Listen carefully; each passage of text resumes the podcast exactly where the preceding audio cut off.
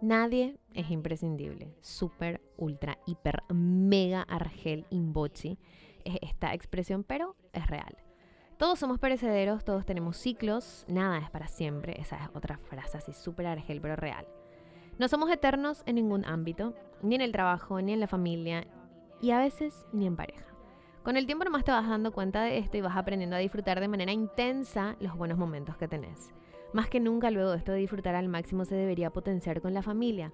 Porque si hoy estamos todos sanos y juntos, eso se debería celebrar disfrutando con la familia, tratando de dejar a un lado cualquier problema o tratar de solucionar de una para que sea más llevadera la convivencia. En pareja, tanto como en la familia, no somos para siempre partiendo del punto que somos perecederos. Alguien puede retirarse de este plano antes y ahí es que se rompe la magia del para siempre y entra fuerte él hasta que la muerte nos separe. Si es que hasta ese punto llega tu relación. En el aspecto laboral, creo que es sumamente importante asimilar esto de que no somos imprescindibles. Es un baño de humildad también tener siempre en cuenta esto, porque el tiempo pasa, el mundo cambia y la constante promedio siempre es que a medida que nos volvemos grandes, somos más inflexibles y hay cosas que no las queremos más aprender. Y ahí, ahí es que estaría bastante bueno seguir uno de dos caminos.